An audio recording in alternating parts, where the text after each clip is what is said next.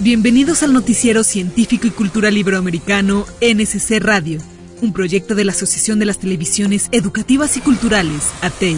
Acompáñame a conocer las noticias más relevantes en ciencia, tecnología y cultura de Iberoamérica y el mundo.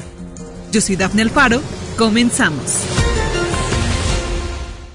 Sin concreto, el mundo desarrollado luciría radicalmente diferente. Todo tipo de infraestructuras y edificaciones se construyen con este material milagroso, desde aceras y carreteras hasta cimientos y edificios. Aunque es común en la vida moderna, este material de construcción tiene una larga historia que comenzó hace miles de años, incluso antes de las pirámides egipcias. Al día de hoy, continúan surgiendo métodos para mejorar el hormigón. En Ecuador, nos hablan al respecto.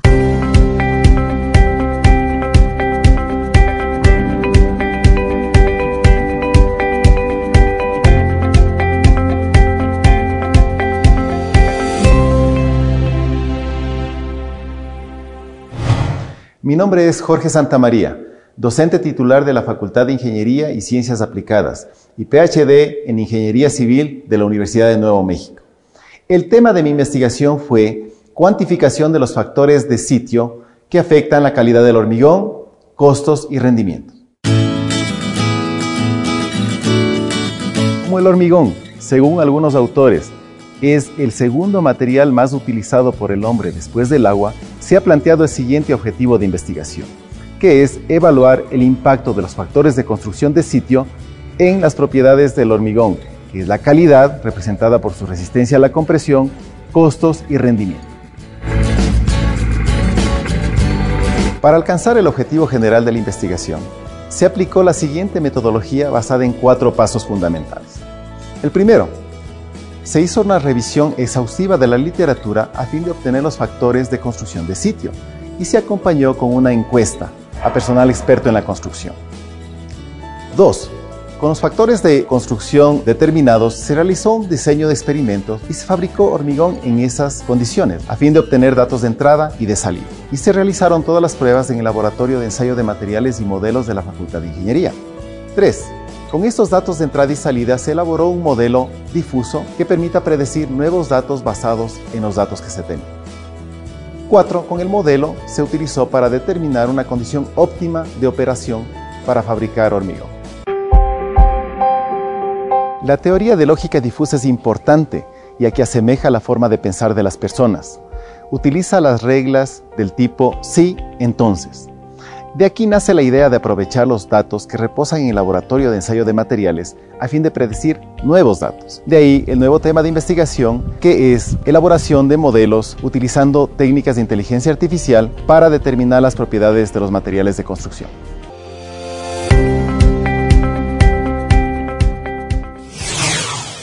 Durante gran parte del siglo pasado, se creía que la producción de nuevas neuronas, conocida como neurogénesis, estaba limitada al desarrollo embrionario. Una vez finalizado el desarrollo, todo podía morir y nada podía regenerarse. Pero la perspectiva comenzó a cambiar en la década de 1980, cuando Fernando Nottenbaum publicó las primeras pruebas de la neurogénesis adulta en el cerebro de vertebrados, de canarios a ratas, y luego de ratas a monos y humanos. Ahora sabemos que el cerebro sí produce nuevas neuronas aún en la edad adulta. Entérate. La Dirección General de Divulgación de la Ciencia de la presenta Hashtag Ciencia o Ficción. El cerebro sí produce nuevas neuronas. Es ciencia. Aunque hayas escuchado lo contrario, en tu cerebro sí nacen neuronas nuevas. Pero esto es solo parte de la historia. Te voy a contar el resto. Como sabrás, las neuronas son células especializadas del sistema nervioso que transmiten impulsos eléctricos. Tan solo en tu cerebro hay unas 100 mil millones de neuronas. Hasta hace 50 años, los científicos pensaban que después de que nacemos, nuestro cerebro dejaba de producir neuronas nuevas.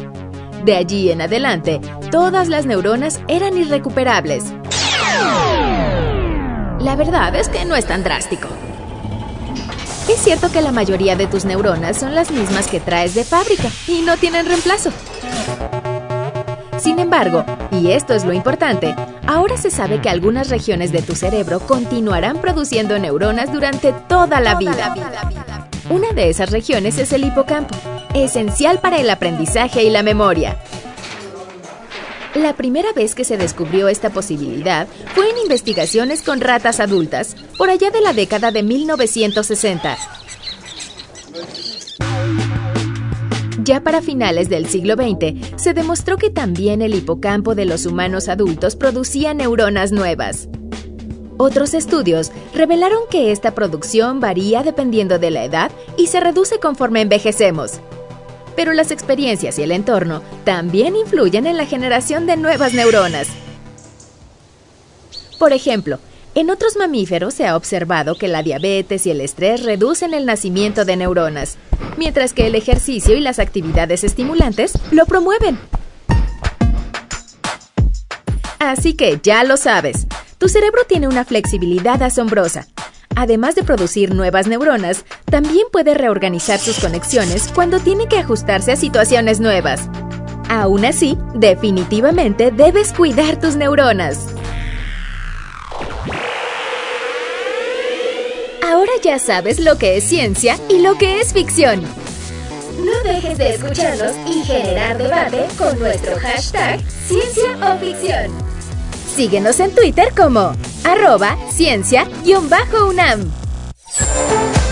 Esto fue una producción de la Dirección General de Divulgación de la Ciencia de la UNAM. Hashtag Ciencia o Ficción. Nos interesamos en los hallazgos de quienes nos representan, latinos e iberoamericanos que comparten nuestros contextos, nuestras vidas. Vernos representados en la ciencia, la tecnología, la educación y la cultura es fundamental para incidir en nuestra realidad. Llega la cuarta edición del certamen audiovisual iberoamericano Createi. Anímate a participar. Createi, el certamen audiovisual iberoamericano de divulgación cultural y científica, ya plenamente consolidado, llega a su cuarta edición premiando la creatividad e innovación de las producciones audiovisuales iberoamericanas estrenadas o dadas a conocer en 2023.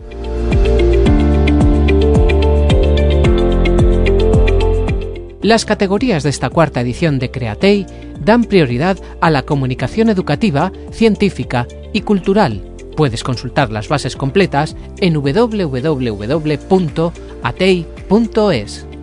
La participación es gratuita y los relatos premiados tendrán una dotación económica y la opción de ser multidifundidos por las principales ventanas del espacio audiovisual iberoamericano.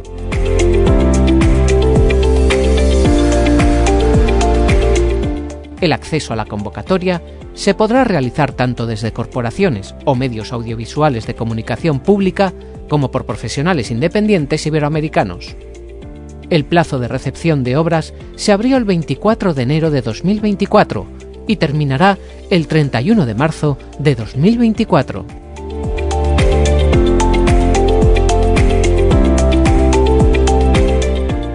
Participa en el certamen de comunicación científica y cultural más importante de la industria audiovisual iberoamericana.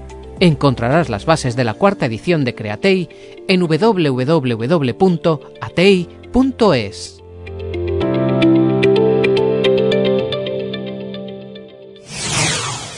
De maíz amarillo y de maíz blanco se hizo su carne. De masa de maíz se hicieron los brazos y las piernas del hombre. Únicamente masa de maíz entró en la carne de nuestros padres, los cuatro hombres que fueron creados. Este pasaje, tomado del Popol Vuh, el libro sagrado de los mayas, ya nos refería a la importancia de este grano en las culturas mesoamericanas.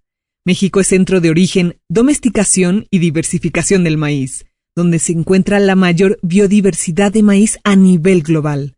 La UAH nos habla de un interesante proyecto.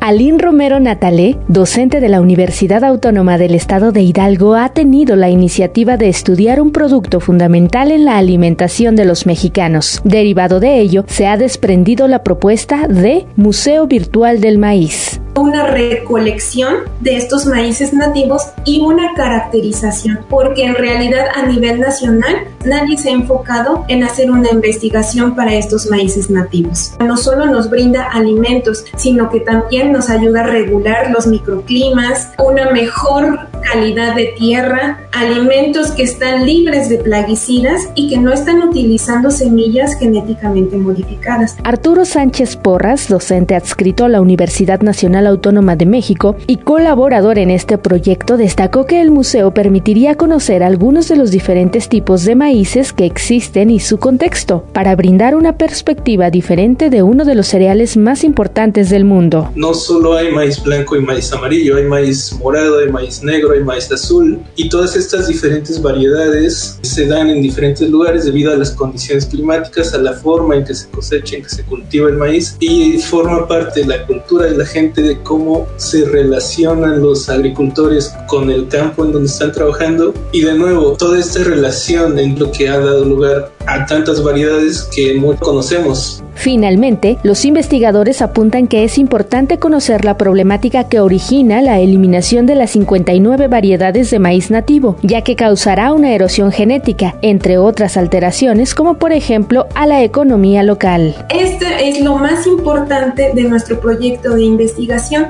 que todas las personas estemos informadas, todas, no solo los que cultivan, estemos informadas sobre este desplazamiento genético y esta erosión genética que estamos viviendo actualmente por los genéticamente modificados o semillas híbridas. Para el Noticiero Científico Cultural Iberoamericano, desde la Universidad Autónoma del Estado de Hidalgo, México.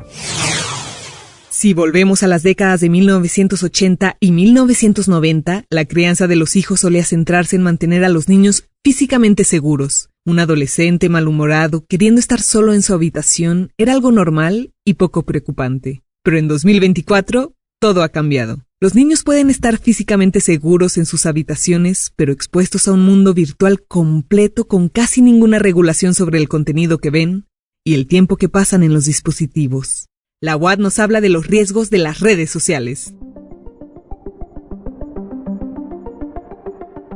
Las plataformas digitales, popularmente conocidas como redes sociales, han cambiado la forma de interactuar. Hacen posible estar en comunicación con gente de países lejanos, compartir contenidos y opiniones.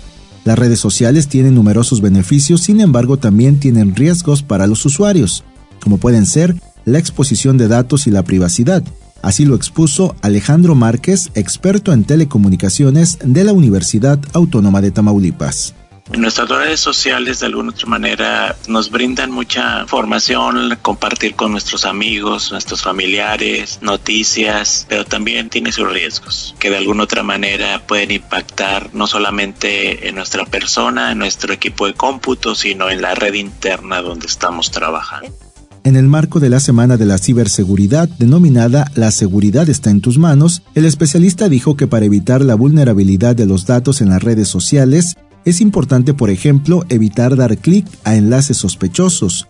También se debe utilizar contraseñas robustas y aceptar solo contactos conocidos te invito a esto, va a haber un descuento, necesito tus datos y esos datos van a ser vendidos. Tengan cuidado, ¿sí? En este caso, ¿a cuántos de nosotros nos llegan mensajitos por, por Facebook? Y no solamente por Facebook, por cualquier plataforma. Llegan por correo, por WhatsApp, Telegram. Entonces, aguas con los links que, que, quedamos, ¿sí? Las campañas de fraude están a la orden del día. Con la pandemia han crecido enormemente. Medidas de seguridad. La principal medida de seguridad es simplemente tener nuestra contraseña robusta. Es bien importante no publicar en modo público. Desde la Universidad Autónoma de Tamaulipas para el Noticiero Científico y Cultural Iberoamericano, informa Juan Carlos Lara.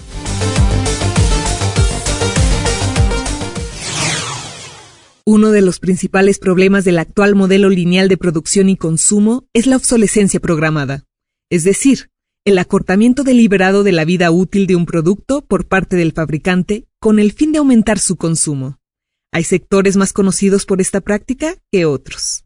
En la moda, por ejemplo, es ampliamente aceptado que las medias de nylon están destinadas a romperse, y en la tecnología, el ciclo de reemplazo para smartphones se estima de 2 a 4 años. AFP nos habla al respecto.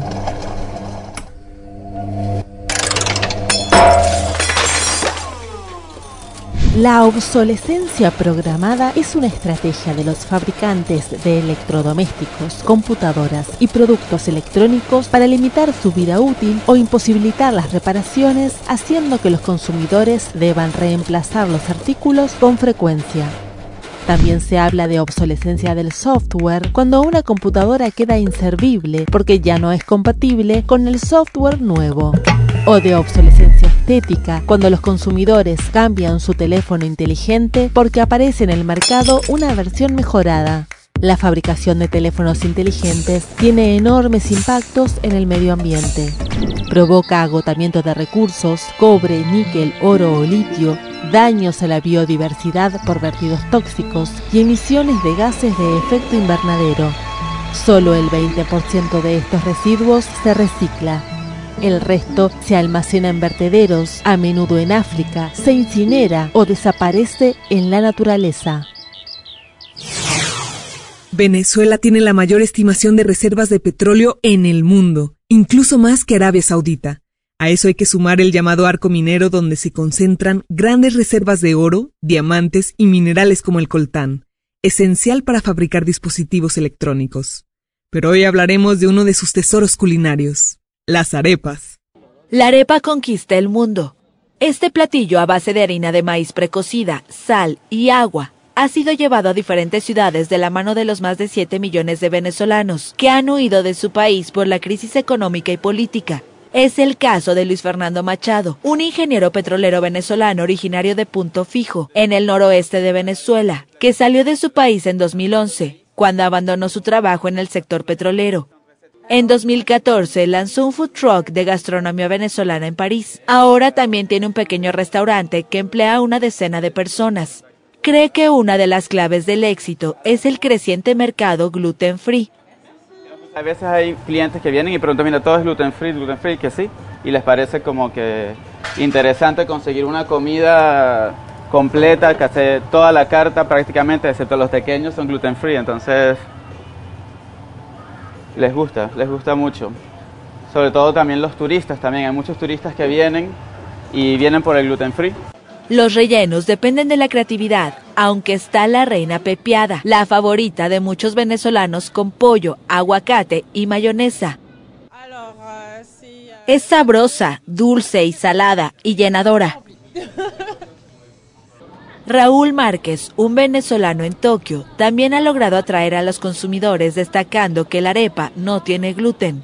Márquez se formó como un abogado, y se fue de su país para aprender a hacer snowboard en Canadá. También fue instructor de surf de invierno en Hakuba, en Japón, pero ahora el camión de comida ocupa la mayor parte de su tiempo. Entonces, una arepa para mí es mi mamá. Una arepa para mí es como comer en la mañana antes de ir a la escuela o antes de ir al trabajo, ya sabes. Esa arepa con queso muy sencilla con mantequilla que vendo estos días aquí. Mi pensamiento fue como, oh, podría comer esto todos los días de mi vida. Y eso es lo que le pongo estos días cuando vendo arepas, esa pasión, ese amor que viene de casa. Es la primera vez que como esto, es muy bueno. En Caracas, Lisbeth Márquez tiene un puesto callejero donde prepara 1.300 raciones a diario. O sea, la arepa para nosotros es nuestro, nuestra, nuestro plato típico. ella es la que nos representa en, en todo momento. La comida principal en nosotros esta es la arepa. Además, su alimento, antes de ir a trabajar, es una potente arepa con pabellón, frijoles negros, carne de res, un huevo, queso rallado y mantequilla derretida sobre la arepa. La contaminación acústica es un peligro invisible. No se puede ver, pero está presente, tanto en tierra como bajo el mar. Desde el ruido del tráfico hasta los conciertos, sonidos fuertes o inevitables están relacionados con la pérdida de audición, estrés e hipertensión. En Suiza se presentó una queja inusual por el ruido que generan las campanas que cuelgan del cuello del ganado. Vamos con AFP. En Suiza, el sonido de los cencerros colgados del cuello del ganado es casi un símbolo local. Pero por la noche el constante tintineo deja de ser agradable para algunos residentes.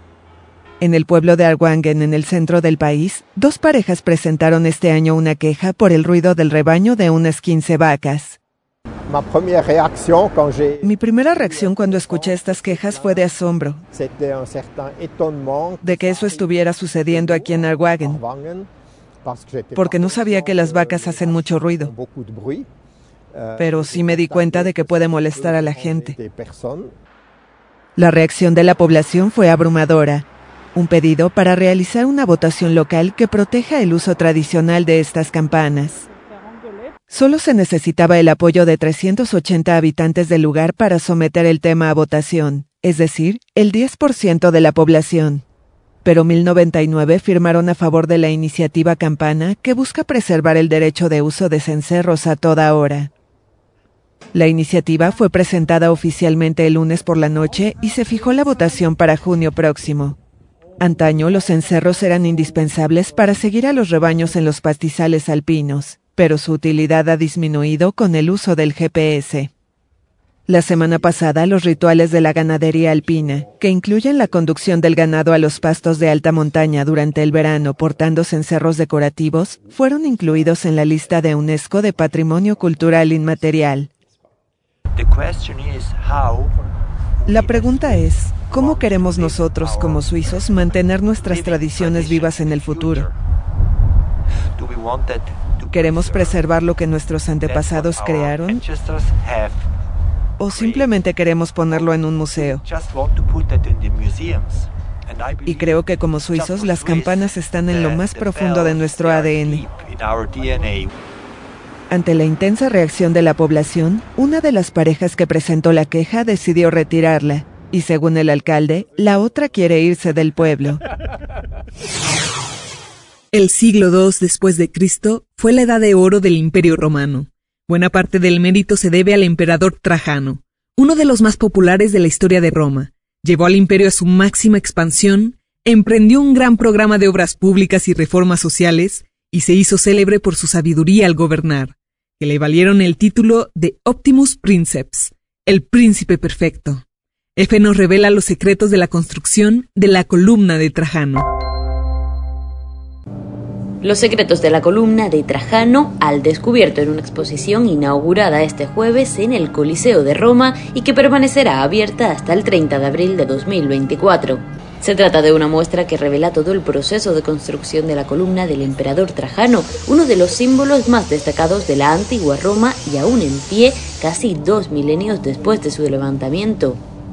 La exposición La columna de Trajano, la narración de un símbolo, recorre la historia de esfuerzo e ingenio que se esconde detrás de esta columna, desde la extracción del mármol en los Alpes apuanos de la Toscana hasta su traslado a Roma y levantamiento de monumento con grabados, documentos antiguos y una recreación virtual en la que puede verse el viaje del mármol. La muestra desvela los detalles de la creación de esta obra de 38 metros de altura y más de mil toneladas, erigida en el año 113 después de Cristo y que sigue en pie en el corazón de la ciudad eterna. La columna de Trajano está envuelta en anécdotas históricas, como que fue el primer monumento protegido del vandalismo en la antigua Roma, que tiene grabado a lo largo un friso ornamental que la rodea 23 veces o que en su interior alberga una escalera de caracol de 183 escalones que permite subir hasta una pequeña terraza. Hemos llegado al fin de una emisión más de NSC Radio. Recuerda que nos puedes escuchar en Spotify, Google Podcast e iVoox, así como en el sitio noticiasnsc.com. Nuestros socios de la Asociación de las Televisiones Educativas y Culturales Iberoamericanas, ATEI, agradecen tu preferencia. Y de parte del equipo que hace posible el NSC, te decimos hasta pronto. Yo soy Daphne Alfaro y te invito a que nos acompañes en la siguiente emisión.